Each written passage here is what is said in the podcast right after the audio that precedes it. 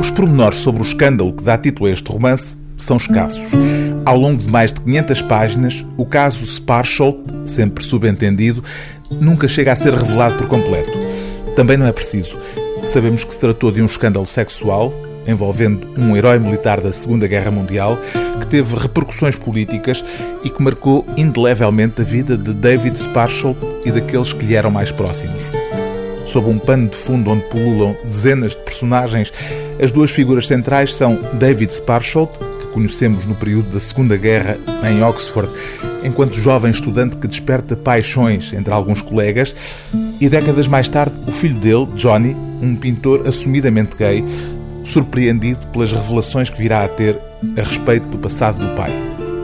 O caso Sparsholt, de Alan Hollinghurst, é um romance que cobra um arco temporal de quase 80 anos e que analisa com minúcia o modo como a homossexualidade foi saindo do armário progressivamente ao longo das últimas décadas. Embora ainda com restrições, como nota Johnny, já quase no fim do livro.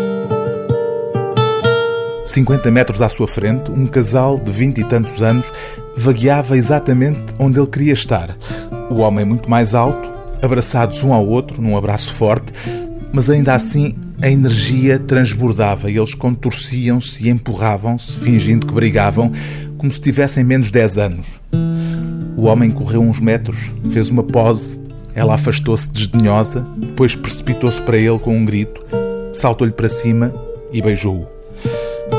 Johnny sentiu ressentimento, um ressentimento cansado deles e da sua felicidade, que dispunha da permissão total dada aos heterossexuais para namorarem em público. O livro do dia TSF é O Caso Sparsholt, de Alan Hollinghurst, tradução de Tânia Ganho, edição Don Quixote.